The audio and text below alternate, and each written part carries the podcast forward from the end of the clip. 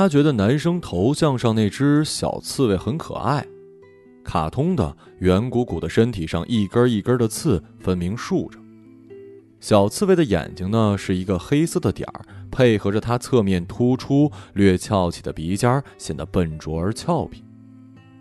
他看过男人的个人状态，什么都没写，而他的朋友圈里能找到几张他戴着墨镜，似乎在某一个国外的山上拍下的照片。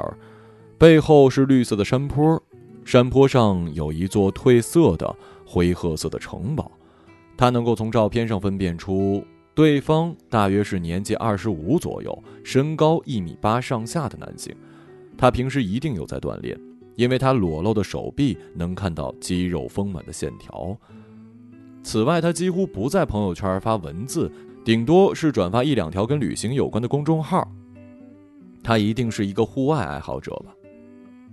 男生的问候语也很简单，“嗨。”换成平时他是不予理睬的。像这样的情况时有发生，他不清楚是不是自己无意中按了什么，就会有一些莫名的人来加好友。微信这个附近人的功能到底是有一些暧昧。这些加他的人都是男性，他们的目的不言而喻。他从来没有想过要认真对待，通常是直接拒绝。但是。他的出现正好是他生理期刚过，雌性荷尔蒙的回潮令他有一些烦躁。他当时刚吃完一碗螺蛳粉，口中残留的热辣尚未褪去，于是开了一罐啤酒，坐在沙发里玩手机。有一关他怎么都过不去，那些掉落的色块就是无法落在合适的位置上。他的食指在屏幕上滑动。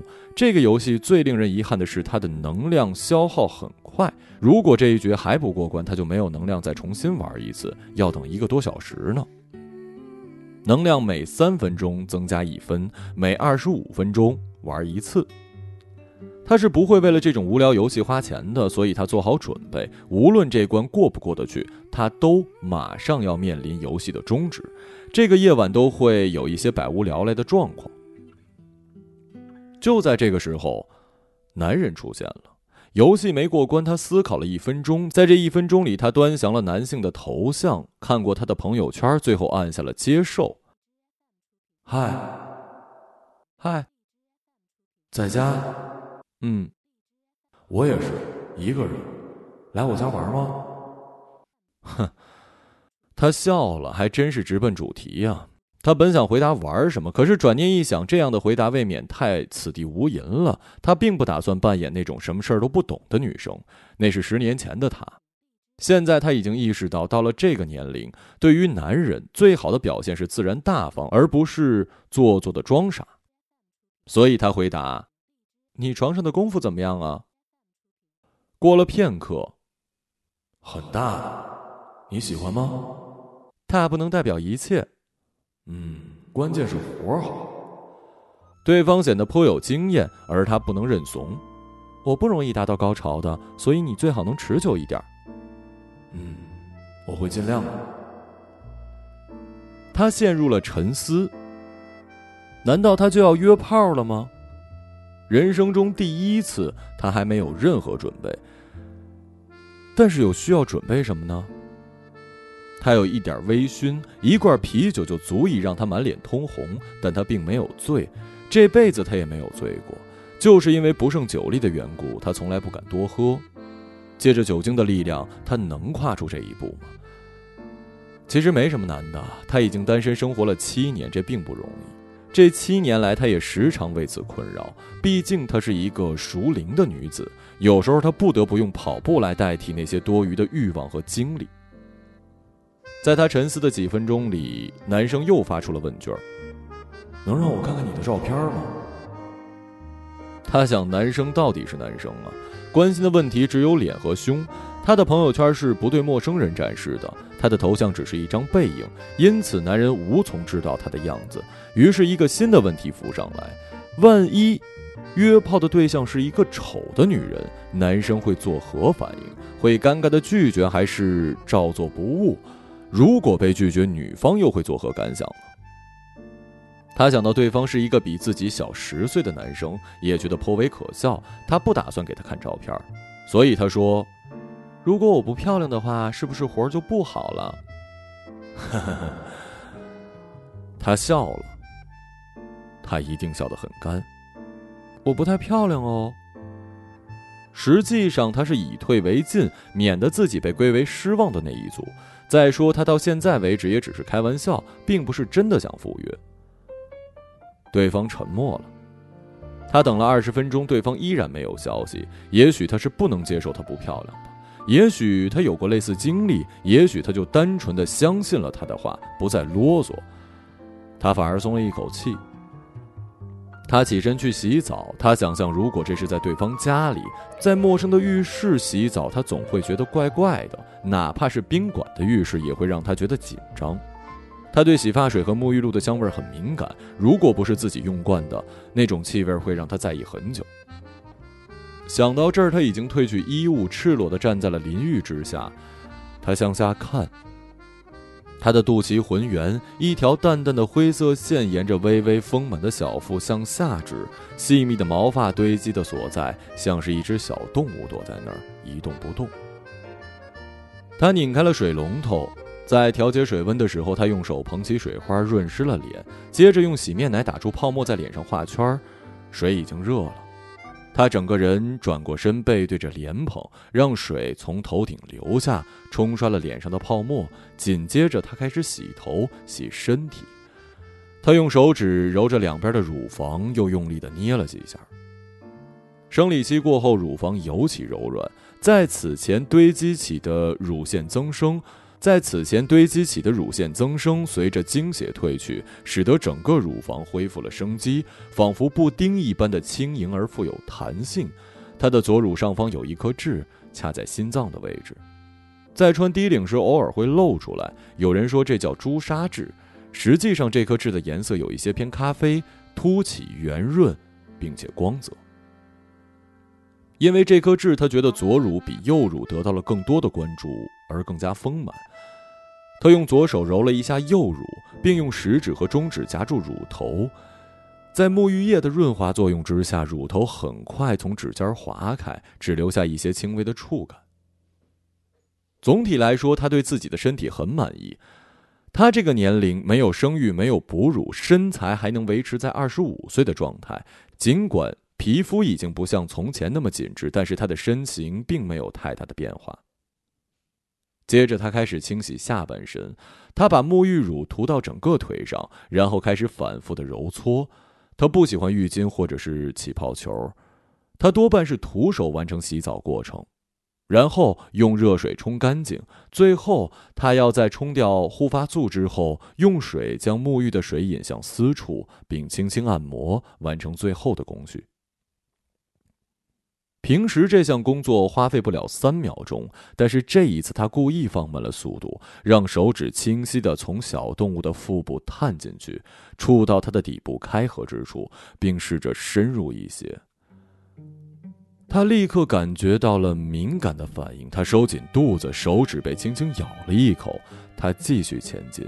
更进一步的让指甲沿着那温热的口气深入腹底，他只感到手指越来越紧密的被层层叠叠的海葵围了起来。似乎不是他的手指在前进，而是在被对方吸入越来越深。他的虎口被迫压在打湿的头发上，仿佛一只苟延残喘的八爪鱼正在竭力的与海葵拔河角力。他将整个手臂的力量压在虎口上，以至于他靠近外部的某一个柔软组织被拨弄得摇摇欲坠。他感到一阵抽搐从他的体内将他绷紧，以至于他只能弯起腰，仰起头，同时张开口。那根将他越卷越紧的弦将他凹成了 S 状，而他的手臂却几乎用尽所有力气，僵硬地碾压着他的手掌。他已经将无名指伸了进去。这样形成一股更大的势力，重复直令他眩晕刺激。同时，他感到体内的某一个通路被拧开，一种久违的快感向他袭来。就像有什么东西在内部被唤醒、被注目，以至于在最后的最后，那个东西的核心被释放。随着莲蓬洒下的热水，他的虎口的压力松开，那种吸附住他的神秘力量终于像反刍一般涌出一股相反的推力，将他的手指释放。他站在水中喘着气，好久没有这样的高潮了。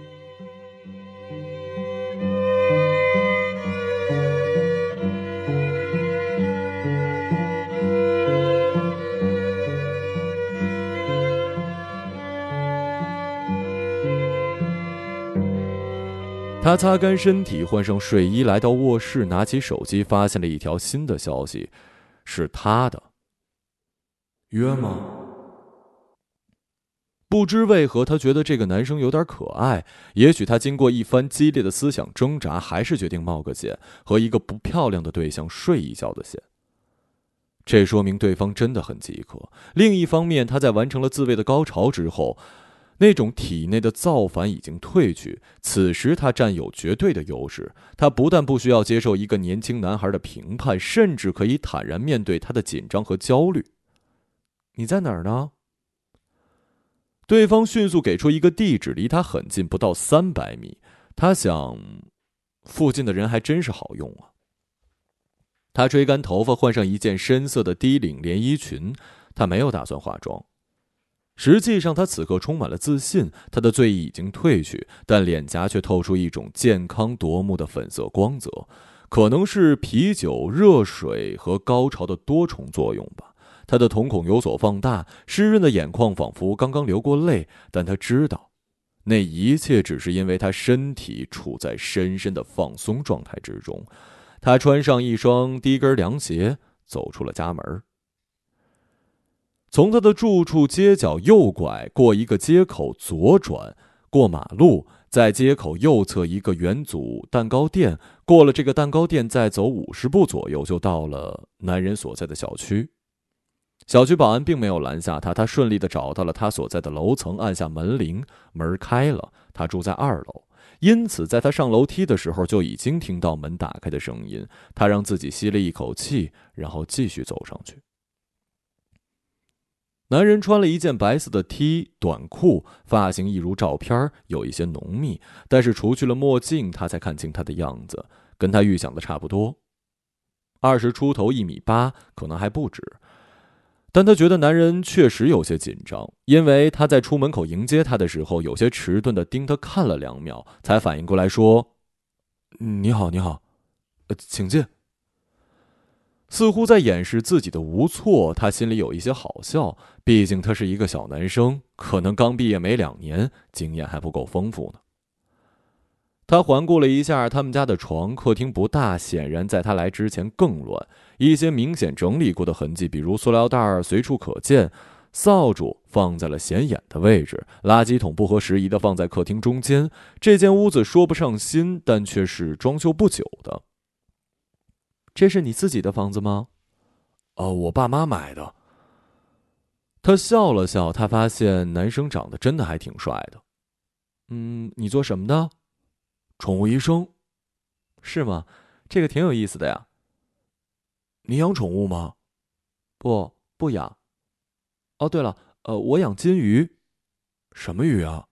孔雀鱼。怎么，你连鱼也能治吗？不能，我就是问问。我猜也是。你呢？我什么呀？你在做什么？我嘛，暂时辞职，无业游民。哦，是吗？那你之前做什么的？我们非得聊这些吗？哦，不不不，我就是随口问问。他让他在客厅的沙发坐下，他发现男人似乎并不那么急于进入主题，因此觉得有些奇怪。既然他微信把他叫来，该不会是只陪他聊天吧？还是说见到他觉得他年龄太大，改变了主意？无论如何，他绝不让自己处于被动。因此，他问：“你多大了？”“我，二十二。”“二十二，好小啊！大学毕业了吗？”“呃，毕业一年不到。”“你是不是觉得我年纪有点大？”“我确实比你大。”“我知道。”我是说，那个没关系，如果你想算了也没事儿。不不不，我没这意思。好吧，你要不要喝水啊？他不介意喝点水。他问他要喝茶还是咖啡，他说茶。他问的是绿茶还是红茶，他有些好笑的选择了绿茶。他走进厨房烧水，他趁机瞥了一眼卧室。卧室里亮着灯，他看见他的床，一张一米八的大床，床上铺着深蓝色的底，白色水纹的被子，床很整洁，也是在他来之前刻意整理过的。他看到那张床，突然有了要躺上去的冲动。他自己的床比较小而矮，没有大床的气派，而他觉得眼下这个男生似乎已经在气势上完全弱了下去。他开始觉得自己充满活力，想要好好的参与这个游戏。毕竟他长了他十岁，在这种事情上，一个经验丰富的女人比一个初出茅庐的男生拥有更多的主动权。他甚至怀疑对方是不是一个处男。他看着墙上的钟，时间是十一点二十一分。男生端来了一杯滚烫的绿茶，他小口小口的喝着茶。男生仍在没话找话的跟他聊天他充分理解他心里那种不安跟紧张，因此他耐心而挑逗的回应他每一个话，既不让他觉得难堪，也不给他喘息的余地。男生被步步紧逼，越来越局促，最后也仿佛下了一个决定似的说：“要不进屋里吧。”他继续喝了一口绿茶，将杯子放下，跟他走进卧室。男生拉上窗帘，将灯光调暗，然后就站在中间，脱起了衣服，露出了踢下紧实的肌肉、平坦的小腹。年轻的肉体啊！他想着，从来没有跟这么小的男生做过爱。他的第一任男友比自己大十二岁，有着一副松塔的中年人体态。后面两任男友年纪虽然不大，但也是三十岁上下的上班族。宅男的质地跟眼前这具散发着古铜色的诱人身体不可同日而语。男生继续褪去短裤，只剩下一条干净的白色三角裤，这形状表明他已经做好准备，甚至已经等了很久。现在轮到他了。他的连衣裙扣子在前面，他一颗一颗将它们解开。要帮忙吗？好啊。男生走过来，凑到他的胸前，低头认真的一颗一颗解着扣子。他能感觉到他的费力，他的手在微微颤抖，似乎在剥着一颗夹生的豆荚。男生的呼吸离他很近，他能感觉到胸口被他呼出的热气蒸腾，而男生几乎要沁出汗水。终于在解开最后一颗纽扣，然后将他整件连衣裙从上到下退了下来。不凡他动手，他伸手到后面解开胸罩，然后。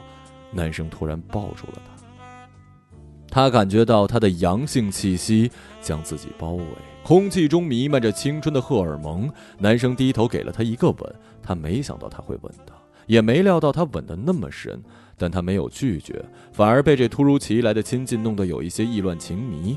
男生将她抱起来放到床上，他意识到被子还没掀开，于是又将她挪开一些，将被子推到一旁，才将她放置在床的中央。女人身体里一些刚刚平复下去的因素，现在又被激发了起来，仿佛刚睡着又被唤醒。她重新感到体内的热感在积聚，一层层的从肚脐下方涌上来，直到胸口。现在她的胸罩被他拿走，她的两只乳房裸露在他的面前，平躺下来，他们显得不那么丰满，而是有一些单薄。他将头低下，用鼻尖蹭着她的乳房，接着又伸出舌头舔舐她。他特别在他左胸的痣上逗留，并用双唇轻轻挤压他。他能感觉到他的身体刻意在他的上方和他保持一定距离，而他们的内裤还守着最后的阵地。他对这个前戏感到十分满意。我忘了买安全套了。难道他要在这里停止吗？他可不希望这样。小伙子，你这样可不好啊。不过没关系，我安全期。于是他继续俯下身，充分的润湿了她的乳头，然后一路向下吻到她的小腹。他除去了她的内裤时，显得不那么利索，有一些犹豫。但最后他还是用手试探了一下她的底部，他感觉到那里已经完全湿了。他说了一句：“好湿啊。”他希望他能不要说话，因此他没有回应。他闭上眼睛，他在他上方的脸的形象映入他的脑海，他觉得他很可爱，像一个孩子，分明他就是一个孩子。这个还是孩子的男孩进入他的身体，他就像是一列行进中的火车突然遭到了刹车一样，感到急剧的摩擦感，随之而来的是一阵呜咽。他分不清是自己发出的，还是对方，还是他们同时发出来的。他感觉到迫切的需要，他睁开眼睛看着他，而男生却不看他，而是紧紧闭着双眼，奋力的推进。他真的很久没有这种感觉。和这种感觉相比，刚才在浴室里的滋味简直如同儿戏。他整个人被震荡、被拖走、被摇撼，他情不自禁地发出低声的尖叫，而男生在他的尖叫后更加兴奋、更加用力。你喜欢吗？女人不回答，她不想。男人明明知道答案，答案就是床单已经被打湿，他无法抑制着分泌着越来越多的液体，以至于那种最初的摩擦力越来越小，只留下摩擦的温度和彼此略微肿胀挤压的感觉。你喜欢吗？啊？他不情愿的回应：“喜欢吗？告诉我，喜欢吗？”喜欢，喜欢，喜欢！他在内心呼喊，可是他仍旧不想说出口。我要射了。女人闭上眼睛，她开始冲刺，几乎要把他掀翻。他发现他整个身体开始脱水，他的身体承受不住那么多撞击，以至于他的眼中流出了泪。你喜欢我吗？你喜欢我吗？喜欢，喜欢！他终于喊了出来。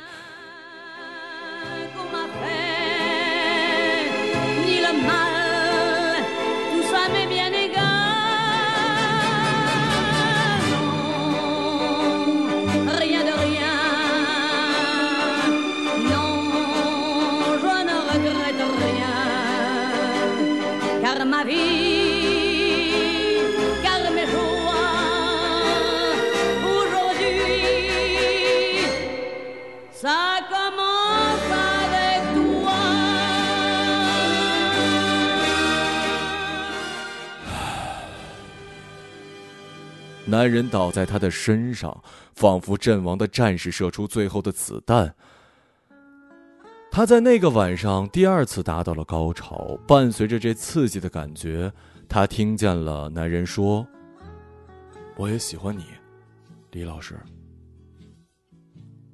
他以为他听错了，但不是。男人瘫倒在他的身边，重新抬起头的时候，又叫了他“李老师”。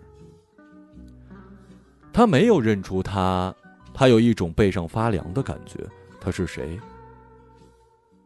他难道不是一个有着刺猬头像的男生吗？他记得他的网名叫 Joy。有什么问题啊？但是此刻他不得不面对一个事实：他是他曾经的学生。他虽然只做过三年的老师，但是他确实有李老师这个头衔。他是。他窘迫的意识到自己的无地自容。我是 Johnny，你记得吗？他怎么不记得呢？他终于记起来了。他是他刚工作接触的第一批学生，也是他英语课代表。那个时候他才十二岁，这个男孩让他有一些心烦。他很聪明，但是喜欢在课堂上跟他捣乱。他喜欢在造句的时候把他放在句子里。还喜欢在回家作业上写上 "I love you"。有一次，他下课突然跑进来，叫出他的名字，说：“这是你，对吗？”还有一次，他经过他的身边，说：“老师，你换了香水。”还有几次，他突然从后面抱住他，然后又在他发火之际逃之夭夭。他总是问他：“老师，你喜欢我吗？”而他回答说：“你听话，我就喜欢。”他拿他毫无办法。他的成绩那么好，又是课代表，他只是在家长会上对他的父母表达了儿子过于活泼的想法，但是他依旧不改。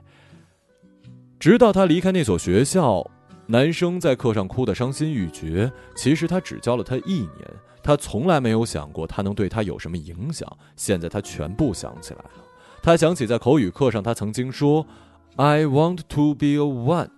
I want to marry you。”他记得他曾在圣诞节送他一朵玫瑰。他想起所有他在课堂上课下时对他的注视。当时他只是把他当做了一个调皮的小男孩。事隔十年，他发生了这么大的变化，以至于他完全不是当初那个幼稚的样子，连声音也变了。他没有认出他是自然而然的事儿。等到他彻底离开学校，就连学生的名字也都一一忘了。他怎么能料到有一天会以这样的方式再见？我看到你头像时就猜到是你了。女人此时坐起来，将被子拥在胸前，满脸通红，说不出话。于是她继续说：“我一开始只是想确定是不是你，所以让你来玩的。”女人真想哭。其实我平时不约的，真的。我也是。她想说，但是又说不出口。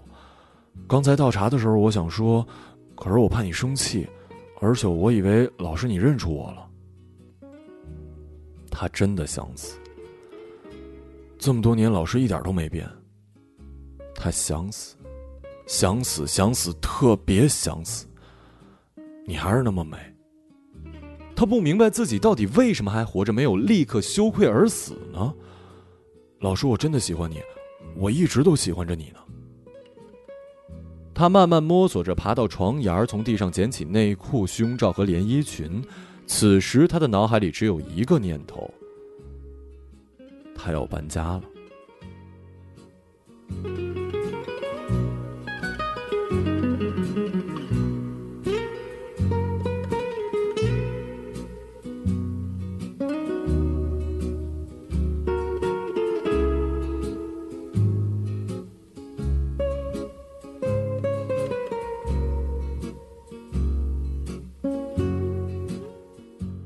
一个朗读者，马晓成。